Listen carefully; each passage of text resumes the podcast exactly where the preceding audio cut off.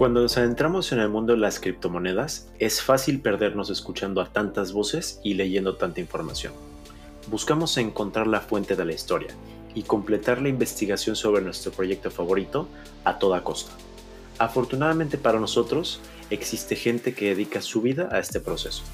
Hoy nos acompaña Carlos Guzmán, analista de investigación para The Block, un servicio especializado en el reportaje e investigación profunda en el mundo cripto.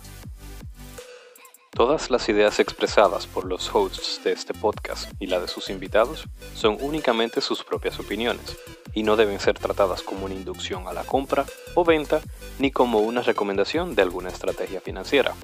Este podcast es solamente para fines informativos y educativos. ¿Qué tal queridos amigos del criptoespacio? Bienvenidos una semana más a criptomonedas.do el día de hoy tenemos a Carlos Guzmán, que trabaja como Research Analyst en The Block. Él nos va a hablar un poco de su experiencia dentro de The Block. Carlos, bienvenido. ¿Qué más, ID Cape? Un gusto estar acá. Emocionado por esta conversación. Bienvenido, Carlos. Gracias. Excelente, excelente, Carlos. Si te parece bien, vamos a comenzar con la conversación de una vez. Nos gustaría saber cómo funciona el proceso de investigación dentro de una firma de investigación como The Block? Mira, si te, te, explico básicamente, pues tomando un paso atrás, The Block es una empresa de noticias, datos e investigación.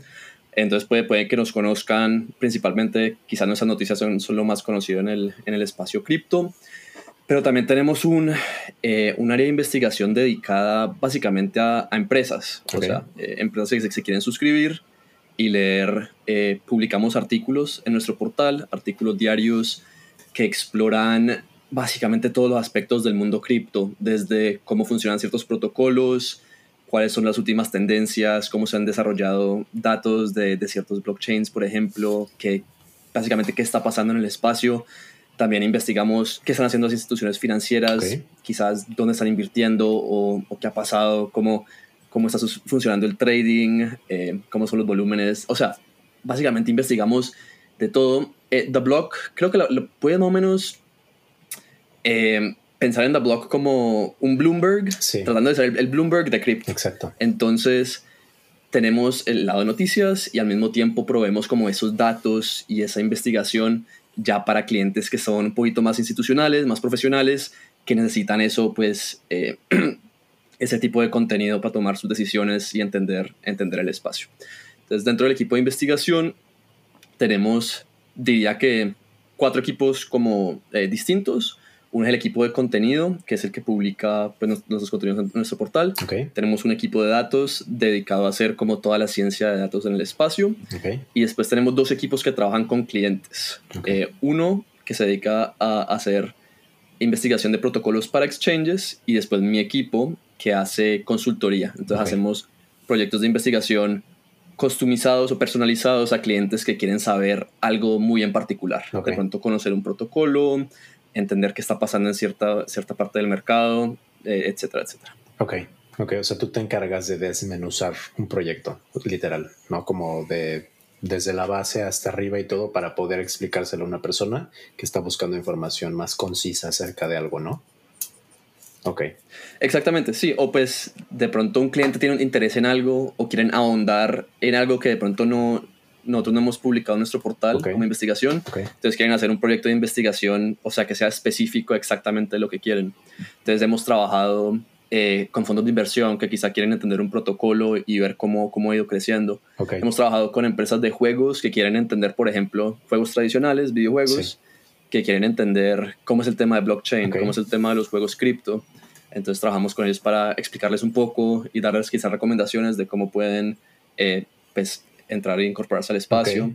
Hemos trabajado también con desarrolladores de, de protocolos como de capa 1, eh, o sea, tipo, o sea, exactamente como blockchains que quieren de pronto saber qué están haciendo los otros protocolos, cómo se están desarrollando, qué pueden hacer ellos como para eh, posicionarse bien ante esa competencia. Okay. Entonces, la verdad que la investigación ha sido de mi equipo muy amplia. Hemos, hemos tocado muchos temas diferentes, eh, pero al mismo tiempo pues ha sido súper, súper chévere y bacano aprender. Claro. O sea, tantas cosas eh, diferentes. Claro, por supuesto, no sé, porque obviamente sí es la información que le estás presentando al cliente, pero me imagino que tú aprendes muchísimas cosas de tal vez protocolos que tal vez ni tú habías escuchado, ¿no? Y que, que, interesante. Exacto. Y que ayudas a que todas estas empresas los ayude a hacer el onboarding hacia este nuevo mundo de las criptomonedas, ¿no? Y sí es interesante porque he leído muchos artículos y en muchos libros se menciona que muchas veces la limitante que tienen todos estos actores para poder entrar a este mundo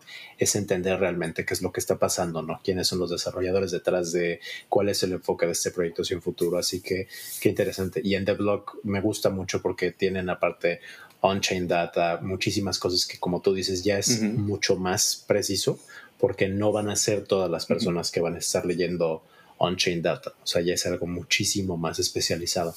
Ok, perfecto. Entonces, esa es tu, tu labor, ¿no? Exactamente. No, ya lo que dices, o sea, le pegaste exactamente. O sea, muchas instituciones han oído este espacio, pero hay, a veces hay tanta información y es, y es, tan confuso todo lo que se habla en redes que necesitan quizá, o sea, alguien que la mayoría de nuestro equipo ha tenido experiencia trabajando con instituciones, en consultoría, en banca de inversión. O sea, podemos poner las cosas en un lenguaje o básicamente en una manera que, que puedan entender, o sea, darles claridad y, mostrar los datos como que, sí, que en realidad mostrar bien qué, qué está pasando, como que eh, llegar a la señal eh, más allá de todo ese ruido que existe. Exactamente, sí. Ok. Y Carlos, eh, estos, estas investigaciones normalmente o, por completo vienen siempre por requerimiento de un cliente externo o en tu día a día te ves metido haciendo investigaciones ya por requerimiento interno, de blog mismo, no sé, queriendo generar contenido. Mi equipo en general es, es más que todo clientes externos, o sea, todos, todos los de mi equipo, o sea, son eh, criptofanáticos, así que todos como que estamos metidos en el espacio y estamos haciendo nuestras propias investigaciones por, eh, por interés propio, pero eh, en cuanto a lo que es requerido por The Blog, mi equipo trabaja más que todo con, con clientes internos, pero pues como te digo, eh, hay otro equipo dentro de investigación que sí está haciendo ya más investigación pues interna para, para publicar contenidos. Ok, ok, interesante. Y ya nos platicaste un poco de esto, pero ¿Cómo es tu experiencia al trabajar para una firma de reportaje investigativo en el mundo de las criptomonedas? Es interesante porque, bueno, quizás lo difícil es lo que te contaba, que este mundo como que se...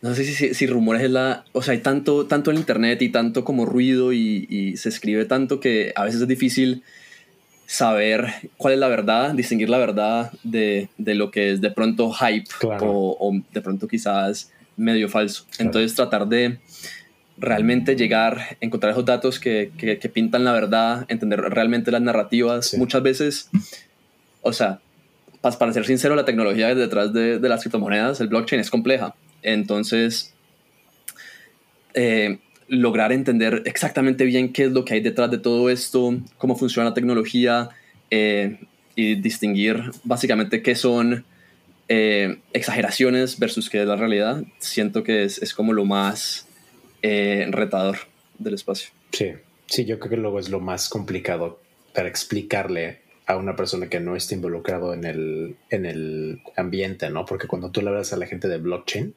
dicen, qué es realmente eso, ¿no? ¿Qué realmente está respaldando estos proyectos? ¿Cómo funciona? Yo creo que es en lo que más tiempo me tomo yo personalmente para explicarle a una persona que es nueva en el espacio, ¿no? Que entiendan realmente bien lo que es blockchain y las aplicaciones que puede tener blockchain, como tú dices, ¿no? O sea, desde firmas de finanzas tradicionales hasta empresas de videojuegos que se están apoyando de ustedes para poder tener esta investigación y entender ellos lo que es el blockchain. Ahora imagínate la persona común y corriente que no está involucrada para nada en el entorno. Sí. Súper. Total. Y, pero por el lado bueno, lo que, también quería mencionar es que al ser un espacio que está como tan, es tan nativo del Internet, eso sí, sí te permite interactuar con la gente, con las comunidades de una manera muy cercana que quizás haciendo periodismo investigativo en otra, en otra industria sería muy diferente.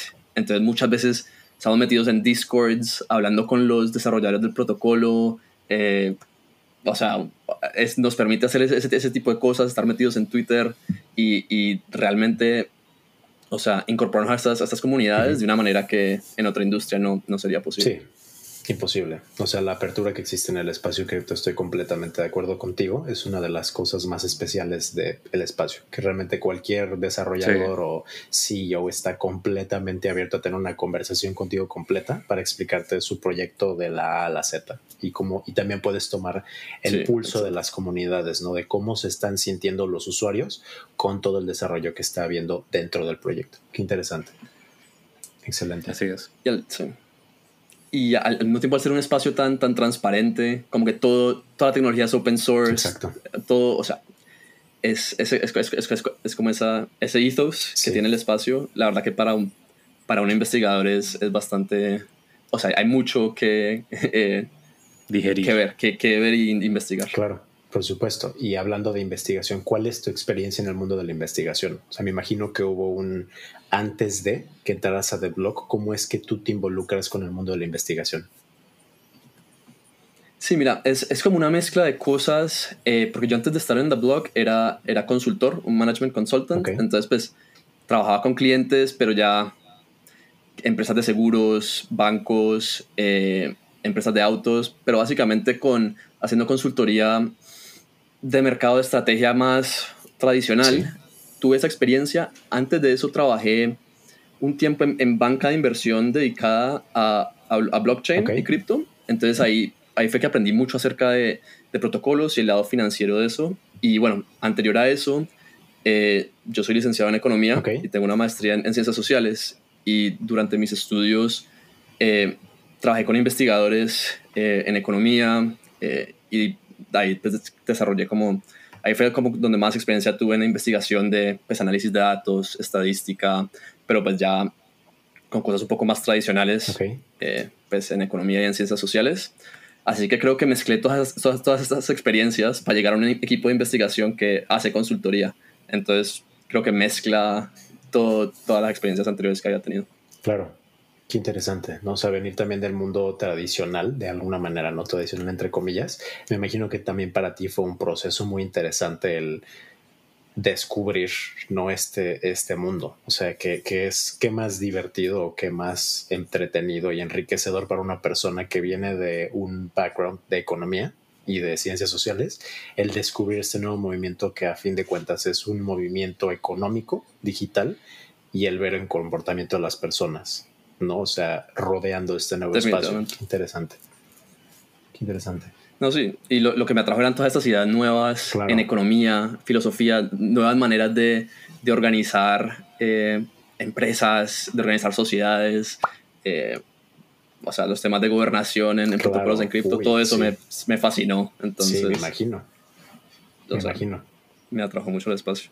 Qué interesante. ¿Y hace, hace, cuánto, hace cuánto entras, eh, Carlos, al mundo de cripto, si lo fueras a poner en años?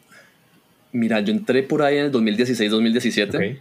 Eh, un buen amigo que estaba súper metido en el tema me empezó a contar de lo que era Bitcoin y me empezó a explicar cómo funcionaba y, o sea, simplemente me pareció fascinante. Y desde ese entonces, pues, a pesar de que no, no trabajé... Sí, sí, sí. A pesar de que no trabajé inmediato en el espacio, pues sí le hacía seguimiento, me, o sea, me parecía súper súper interesante en mi tiempo libre, entonces apenas tuve la oportunidad de, de poder trabajar, pues la tomé.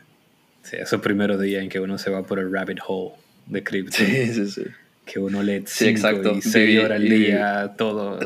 sí. Cualquier segundo que uno tenga, va a chequear un artículo, lo que sea, un video de YouTube. Sí. Son, intensos esos días. Definitivamente. Exacto. Sí, y vivimos esos, esos altibajos también del mercado, pero también. ha sido de verdad que un, un trayecto interesante. Qué interesante. Y Carlos, ¿cuáles son los aspectos más importantes para The Blog al momento de realizar una investigación? Yo creo que, o sea, en parte esto vuelve un poco a lo que había dicho antes acerca de tratar de llegar a lo que es la verdad dentro de este mundo cripto, ya que estamos principalmente enfocados en una audiencia que es, que es muy profesional, ¿no? Que, que realmente quiere saber exactamente, bueno, todo esto que escuchamos de, de esta industria, realmente qué es lo que está pasando. Eh, ya en cuanto, en cuanto a los aspectos más importantes es, es, poder comunicar, o sea, esto, esto que investigamos eh, de una manera simple, concreta, transparente, que pueda ser leída por clientes institucionales que rápidamente puedan, puedan llegar a entender. O sea, en, cuanto a lo que publicamos en nuestro portal, eso es básicamente en lo que, en lo que nos enfocamos.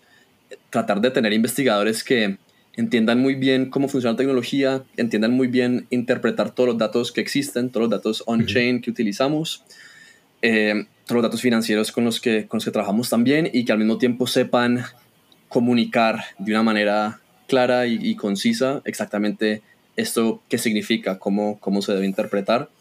Ya en mi equipo en particular depende un poquito de, de las necesidades del cliente. Eh, si un cliente, por ejemplo, es más nativo de la industria cripto, eh, no necesitamos ser tan, tan simples, básicamente, o tan... Eh, podemos ahondar un poquito más en los aspectos técnicos de las cosas que, que quieren entender.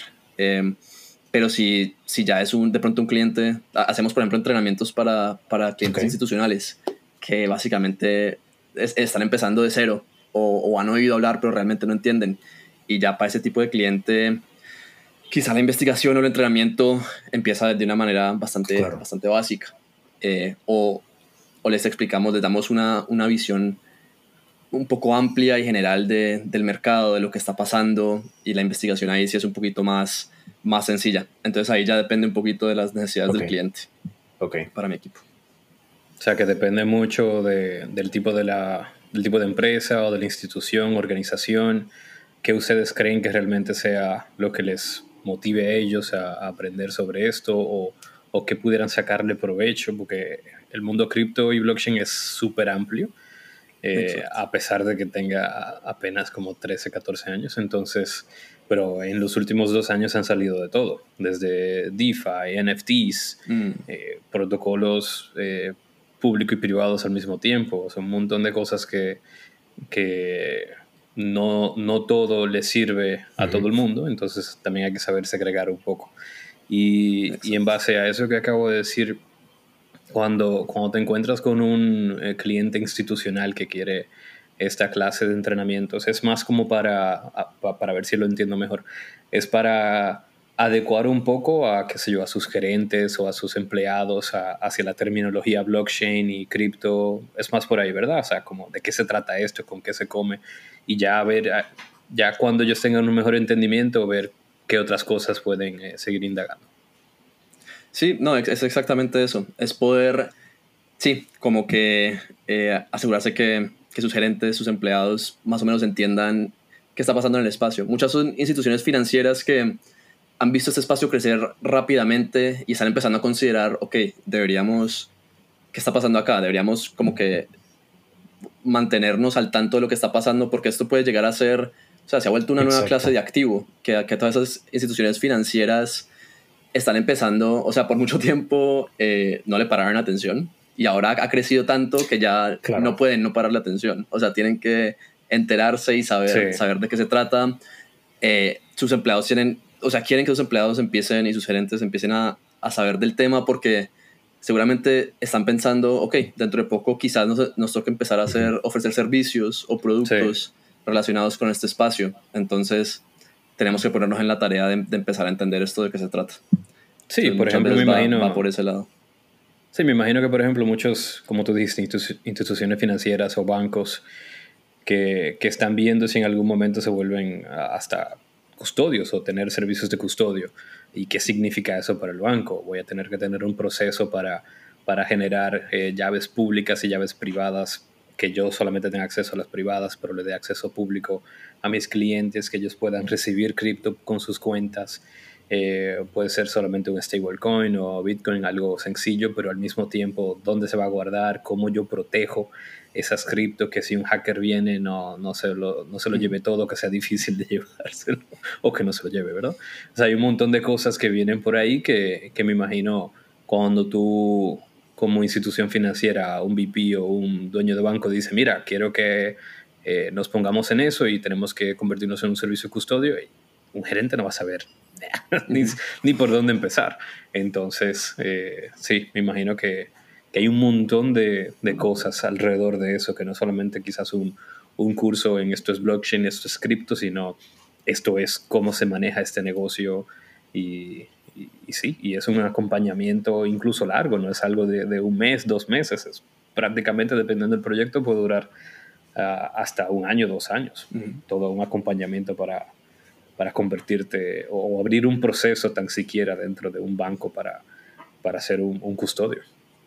Es exactamente lo que tú dices, sí, y el, tema de, de custodiar eh, esos activos es, es, o sea, como tú dices, es uno de los aspectos grandes, el, aspecto legal, entender qué es DeFi, que, cómo podemos de pronto quizás llegar a, ofrecer un, un, producto que, que, aproveche esos rendimientos en DeFi, eh, que aproveche cómo, cómo utilizar stablecoins como una, eh, eh, un activo transaccional, quizás muchos que son fondos de inversión o, quizás quieren, quieren pensar si, si ofrecen algún producto eh, o sea, un ETF o algo así que tenga que ver con, con criptomonedas, también tratar de entender. O sea, hay muchas, muchas áreas en las cuales estas instituciones están pensando en quizás ver cómo, cómo pueden adoptar, así sea la tecnología blockchain o, o productos que tengan que ver con criptomonedas, eh, productos que tengan que ver con protocolos de DeFi y cómo es custodia. Todos, todos esos aspectos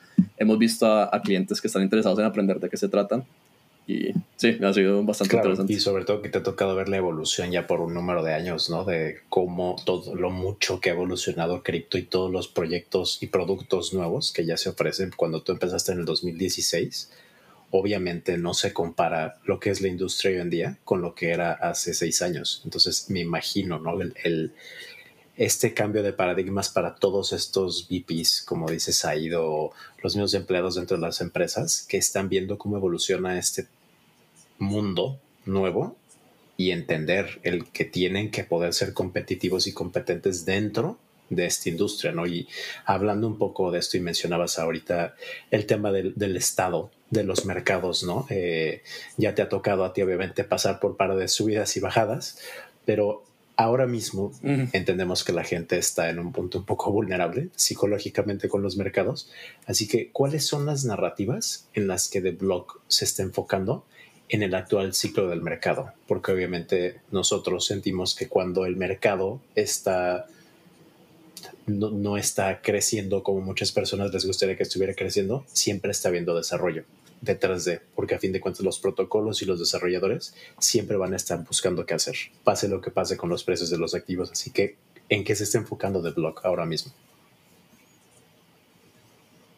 Sí, mira, nuestra, en parte nos hemos enfocado un poco explicando qué está pasando. Muchas veces nuestros clientes y nuestra, la, audiencia que lee nuestras noticias, pues están interesados en, tratar de entender qué, qué eventos quizás están causando pues estos bajones en los mercados. La realidad es que un poco el estado del mercado en este momento está muy atado a la situación macroeconómica. Todos los activos, no solo cripto. Cripto al ser un activo de, de riesgo y, y, estar como ya más, o sea, bien alto en la curva de riesgo, pues naturalmente se va a ver afectado por la, por la situación macroeconómica de manera más, eh, un poco más fuerte pero lo hemos visto también con las, con, con las acciones de tecnología. Probablemente también han caído por, eh, por cantidades similares. Entonces, tratar de un poco aclarar que eh, cripto está, o sea, es parte de una ola de caída de mercados generalizada. Si han habido sucesos, eh, por ejemplo, nuestros clientes les interesaba tratar de entender, bueno, qué pasó con, con Terra y Luna, claro. cómo funciona eso, qué fue qué fue lo que pasó ahí y eso les he explicado, tratar, eh, y eso también fue algo en lo que nos, nos enfocamos en nuestro, en nuestro lado de noticias, hacerle seguimiento a ese evento justo mientras pasaba para dar, darle claridad al asunto y explicarle a todo el mundo, ok, eso es, eso es lo que está pasando, esto pasó por esto y esto, eh, y esto es lo que deberían estar, estar mirando. Entonces nos, nos hemos enfocado en las narrativas, pero mira, lo que me ha parecido a mí muy interesante es que aún durante este bajón de mercado hemos, hemos seguido viendo a muchos clientes que siguen interesados en entender el, espacio. Como que no hemos visto todavía, bueno, no hemos visto una, una caída en el interés. Yo creo que ya muchos de estos clientes ya ven el espacio como algo establecido, que, o sea, creen que, que, a futuro va a seguir creciendo y, y la, la, realidad es que cripto es, es muy de ciclos. Eh, sube y baja y y como que siento que, que, ya mucha gente sabe que no hay que pararle tanta, tanta atención como esa variación. Eh, de todas formas, el, creo que la industria general sigue creciendo, sigue desarrollándose. Seguimos viendo mucha actividad de desarrolladores que siguen metidos en el tema. Seguimos viendo mucha actividad de, de, fondos de capital privado que están interesados en invertir. Todavía ven esto como una tecnología disruptiva que puede, pues, que puede cambiar las cosas a futuro y siguen interesadas en, en aprender. Así que eso me pareció interesante. No sé si cambia en un futuro cercano, pero por ahora hemos, hemos mantenido, seguido viendo ese interés en las cosas. Qué bueno. Sí, es interesante porque antes, como dije, ya tienes tiempo en el espacio. Me imagino que antes veías que el sentimiento de las personas y tal vez no teníamos tantos inversionistas, ¿no? A nivel institucional, pero antes la gente pensaba justo esto, ¿no? Ay, bueno, ya otra vez volvió a bajar y, y así van a estar por años y años, pero es interesante, como dices, ya es un segmento de mercado establecido y antes de irse para atrás, lo único que va a pasar es que va a seguir evolucionando y va a seguir creciendo y mutando y más de estas personas inversionistas institucionales es ahora mismo, ¿no? Muchas veces cuando el mercado está más bajo, que tienen que invertir más tiempo en entender cómo ahora mismo construimos hacia un futuro para lo que queremos ver de estos mercados, ¿no? Sí. Sí, no. Exactamente, y, o sea, me, me, acuerdo, lo que tú dices, me hace acordar mucho al, al 2017-2018, cuando todo el mundo de repente empezó a parar la atención a que, era, que era Bitcoin, que era Ethereum, eh, hubo mucho interés y de repente cayeron los mercados y todo el mundo se olvidó de lo que era. Eh, ajá, adiós. Dos años hasta que en el 2020 volvió a crecer. Yo creo que la gente ya eh, se ha dado cuenta que es una industria que está aquí pues, para quedarse. Entonces, le, ya le están parando más atención. Exactamente. Sí, definitivamente. Y yo creo que, o sea, como, como también comentaba ahorita que, que son, es una industria que es bien, bien nueva, tiene muy poca data histórica como para ver un, eh, para estar seguro de los trends, pero, pero fíjate que DeFi, por ejemplo, eh, es algo que nació en el 2020 no nacer, nacer, ¿verdad? Como concepción, sino, sino ya que la gente comenzara a, ver una oportunidad económica detrás. Entonces, eh, y ahí fue que comenzó a, correr de nuevo la voz de cripto, los altos APYs, eh, el yo poner eh, mis criptos a, a, prestar o en un pool o ponerlos en Uniswap, no sé qué tal. Y luego viene el airdrop de Uniswap, que fue la firma que le dio al DeFi el, ah, utilizaste Uniswap, tienes ahí 400 Uni para todo el mundo. Entonces, eh, que fue algo que, que, empezó toda, toda la manía de nuevo. Y, y, en el 2019 uno mencionaba la palabra DeFi y ni idea, ¿qué es eso? O sea, que estamos hablando de no, 2020. Eh, siempre me pregunto, ahora que, que si dicen que estamos en un cambio de ciclo, qué va, qué va a pasar ahora en el 2023, 2024 quizás, ¿Qué, qué término nuevo se van a inventar, ¿Qué, qué, qué, otra cosa va a venir al mundo, porque, porque literalmente todavía estamos muy abiertos a seguir creciendo con la tecnología. O sea, hay muchas cosas que se pueden hacer. Y, y sí, o sea que por lo menos e, e, estas firmas de consultoría van a tener mucho trabajo de aquí en adelante y, más con el contenido incluso de, por ejemplo, lo que pasó con UST y Luna. Eso ya, ya, ya, es parte del mismo contenido de consultoría básica que ustedes van a, dar. Ese, ese mismo ejemplo que tú decías ahorita de una institución financiera que quisiera conocer un poco más sobre cómo aprovechar eh, esos activos y si los están custodiando para, para dar mejores rentabilidades. Eh, que hubiese pasado si lo hubiesen tenido en Luna, por ejemplo. Entonces, dentro de su basket de, de stablecoins o lo que sea que hubiesen puesto a, a, generar eficiencia de capital. Entonces, eh, sí, o sea, es un mundo que se mueve tanto y Carlos, te envidio. es La información aquí vale oro, vale, vale oro.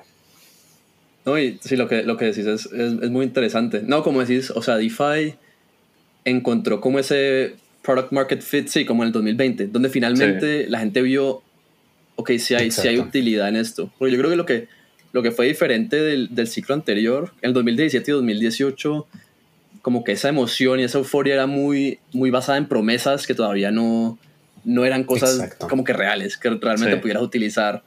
Eran estos ICOs que decían, este protocolo va a ser esta vaina en el futuro, una locura, pues va a cambiar el mundo. Ajá, pero realmente había, había muy pocas cosas que realmente pudieras utilizar. Y yo creo que la gente como que se cansó de eso un poco y dijo, ok, aquí, aquí hay puro humo, pero no hay nada. Eh, y ya después yo creo que en el 2020 la gente se empezó a ver, ok, y muchos de esos proyectos en el 2020 eh, se capitalizaron en el 2018, durante el, el, ICO boom y durante este invierno del 2018 al 2020 estuvieron desarrollando, construyendo y ya, ya para el 2020 había protocolos que se podían utilizar, que le dan utilidad a la gente. Y la gente, yo creo que ahí ya vio como que, ok, esto sí, aquí sí hay algo detrás de todas estas promesas y de todo, eh, de todo esto que se dice. Y yo creo que siento que, que este ciclo probablemente va a ser muy similar, porque yo creo que lo, que vimos en el 2020 y 2021 fue una cantidad de inversión y de capital privado yendo a todos esos protocolos, que yo creo que, sí, yo creo que, o sea, está muy bien capitalizado, vamos a seguir viendo, y esos protocolos no se desarrollan de la, noche a la mañana, pero muchos equipos van a estar trabajando y, yo creo que vamos a ver cosas nuevas surgir, como lo que fue DeFi en el 2020. Es difícil de, de predecir exactamente qué va a ser, pero sí, yo creo que vamos a ver gente construir y, hacer nuevas cosas. Y eso que mencionas de, de, de, que se capitalizaron eh, estos protocolos y también qué pasó en el 2015 hacia acá es que la mano de obra de, de blockchain, de Solidity, de smart contracts, de DeFi, de consultoría también en, blockchain, eh, vino una demanda tan fuerte por el crecimiento que tuvo que, los precios de un desarrollador cualquiera en, blockchain se dispararon tal que, era también difícil seguir desarrollando. Había que conseguir aún más dinero porque los, esos desarrolladores te duraban un mes, encontraban otro sitio que le iba a pagar el doble y se iban. Entonces, ahora que, que también el mercado se está estabilizando, pues también ah, va a venir una, una ola de personas que van a aprovechar esta demanda o que vieron que había una demanda de, desarrolladores de blockchain, de consultores de, blockchain también, que se van a meter a este mundo, va a haber mayor oferta mientras la demanda sigue bajando un poco por el tema del mercado y se va a estabilizar de nuevo. Y vamos a ver entonces con esa estabilización más desarrollos, más cosas, más... Eh, eh, más oportunidades de eficientizar la mano de obra con el mercado como está. Y ahí sí vamos a ver eh, más competencia, incluso más, ah, yo no quiero hacer lo mismo que tú, esto no va a ser solamente un fork de GitHub que hice, que le cambié los colorcitos y le cambié el nombre a la, a la, cripto y ya no, o sea, va a haber eh, realmente eh, personas pensando y diciendo, necesito ser competitivo en esta área porque ya no es tan fácil como antes, ya no es tan fácil como agarrar, como dije, un GitHub, va a ser un fork, y, y si aquel protocolo DeFi se llamaba eh, uva, a ese le voy a poner melón y ya, dinero entra, dinero entra, no va a ser tan fácil, entonces eh, esa misma competitividad que, que, va a ser necesaria para tú quedar a flote, va a generar que también haya mayor creatividad y vayamos a ver cosas bien chulas en, en el próximo, en el futuro próximo. yo creo que en cada ciclo, como que cada vez, cada que un ciclo de eso se atrae más talento al espacio y, y, eso resulta en, o sea, como tú dices, nuevas ideas, nuevos protocolos, nuevas maneras de hacer las cosas. Eh, y lo que vimos en este ciclo de 2020 y 2021 es que tú escuchabas de gerentes en grandes bancos, en grandes compañías de tecnología, tomando el salto y, empezando a desarrollar cosas en, en, blockchain. Y yo creo que lo que vamos a ver va, va, dentro de poquito va a ser el resultado de todo ese talento entrando a la industria. Sí. Exactamente. Sí, hemos hablado mucho del futuro y me gustaría preguntarte, Carlos, ¿cuáles son tus aspiraciones hacia el futuro? O sea, tanto sobre el mercado, pero también, no sé, en The Blog o tus aspiraciones en general. Mira, yo, yo aspiro a, seguir trabajando en esta industria, simplemente me, me, interesa mucho, quiero seguir involucrado, seguir involucrándome en estas comunidades. Eh, la verdad que disfruto mucho mi trabajo en The Blog, me, me, ha gustado mucho ser investigador, así que mantenerme en la empresa, seguir trabajando con, con clientes, educando a clientes en el espacio, trabajando con... Es muy emocionante trabajar con esos protocolos que están, esos equipos de protocolos que están desarrollando o sea, esas cosas bien, bien innovadoras, estar como tener el contacto con esas ideas que decía Sai, esas nuevas cosas creativas que están pasando, tener ese contacto con esas cosas y, y, poder estar involucrado en esas comunidades y trabajando con esos clientes es muy emocionante. Así que sí, me veo manteniéndome en la industria y, pudiendo hacer esas cosas. Eso es lo que, como a, lo, a, lo, que quiero, en lo que quiero mantenerme y, poder llegar allá. Excelente. Sí, creo que nosotros también es lo que más nos emociona, ¿no? Cómo van saliendo proyectos nuevos, como dices ahí, protocolos nuevos, y que yo creo que el, error más grande sería salirse completamente de esta industria cuando realmente apenas estamos empezando, ¿no? O sea, solamente van a venir siguiendo cosas nuevas y quién sabe cómo tú dices, ¿no? O sea, ahorita que estás como research analyst y estás teniendo interacciones con todos estos inversionistas a nivel institucional, estás pudiendo presenciar, ¿no? Cómo están cambiando estos paradigmas de primera mano, ¿no? Estás de alguna manera viendo cómo se va a seguir desarrollando la industria y entiendo perfectamente la emoción e interés que te, que te genera esto. Y me imagino que también es algo que busca The Blog cuando están contratando personas, ¿no? O sea, porque yo me metí un poco a hacer investigación previa a nuestra conversación y veo que The Block está buscando mucho personal en muchísimas áreas. Entonces, ¿nos podrías hablar un poco acerca de qué es lo que busca The Block cuando está reclutando nuevo personal? Sí, sí, sí. No, y la verdad que The Block es, es una compañía que tiene mucho optimismo sobre este espacio y, a, pesar de, de, que el mercado de pronto ha, caído un poco o está lento, o sea, seguimos con esa convicción de que va a ser algo muy grande a futuro, seguimos, nuestra empresa sigue creciendo, seguimos contratando gente eh, y como tú dices, siempre estamos buscando nuevo personal, nuevas personas que están apasionadas por el espacio. Te puedo decir básicamente en mi, equipo lo que buscamos y sí, es gente apasionada, eh, que sepa de qué se trata el espacio a menudo y, y muchas veces nos interesan personas que hayan tenido experiencias relacionadas pues, a, nuestro equipo, o sea, por ejemplo, en, consultoría o en banca de inversión, que puedan, para mi equipo en particular, pues es, es importante como esa, eh, esa experiencia en, servicios profesionales y poder básicamente comunicarte, comunicarte con clientes y cosas de ese estilo. Pero sí, la empresa en general busca personas por ejemplo, en el equipo de investigación de contenidos, personas que sean apasionadas por el espacio, que, que conozcan de la tecnología y, y, y básicamente que quieran y, y, puedan comunicar lo que está pasando en el espacio. Perfecto, sí, es algo que hablamos mucho en todos los episodios para que las personas entiendan que realmente cripto es más que yo tener mis posiciones en mi wallet y que me pongo a comprar y a vender. Realmente hay muchas cosas que hacer dentro de esta industria, ¿no? Y obviamente The Block representa una parte de lo que es toda la industria, pero hay muchísimos roles que las personas que están interesadas en formar parte de este espacio pueden buscar, ¿no? Desde desarrolladores a muchísimas cosas. O sea, en serio, hay muchísimas cosas que hay que hacer en este espacio. Así que es bueno escuchar que The Blog está constantemente buscando personas que se quieran involucrar en el espacio.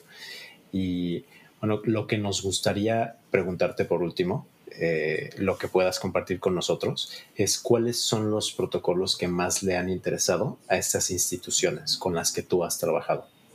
Sí, ha sido una mezcla. Yo creo que algo que, que ha generado mucho interés últimamente es el tema de esa combinación de los videojuegos con, con el blockchain.